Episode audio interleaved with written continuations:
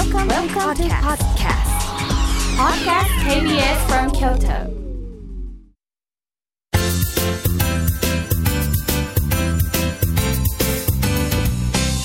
あつこの部屋どうも、えーチュートリアル得意の妹のあつこです今日もメールを読まさせてもらいます、えーあつえーこちらはペンネームみわさんえーあつこさんこんにちは。あつこさんは10代20代の女の子をターゲットにしたお店を持たれているそうですが何屋さんですか？洋服屋さんですか？どんな感じのお店か行ってみたいと思ったのですが残念ながら私は30代なのでやっぱりちょっと無理ですかね？っていうメールなんですけども全然あの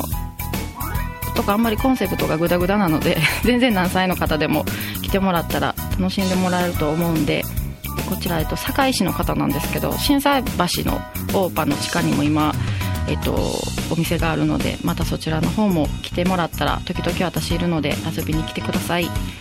ゃあ次のメールです。えーっとこちらは名前がスーパー R さん。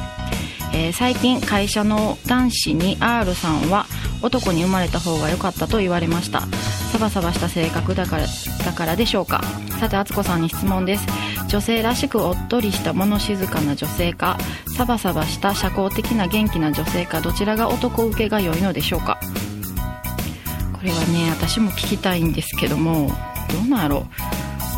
ううん多分なんか自分を作ってる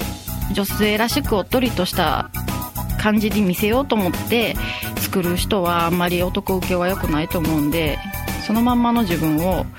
まあ、このスーパー R さんが多分サバサバした性格やから言われたんやと思うんですけどそのままの性格を出した方がね男の人は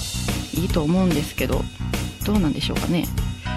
うん、私やったらあの男性の人でもなんかちょっと作ってる男の人はあんま好きじゃないのでスーパー R さんそのものを出していけばきっ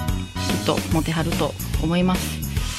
はい。今日はこんな感じです。えメールアドレスはリアルアットマーク KBS.NE.jp です。あつこの部屋。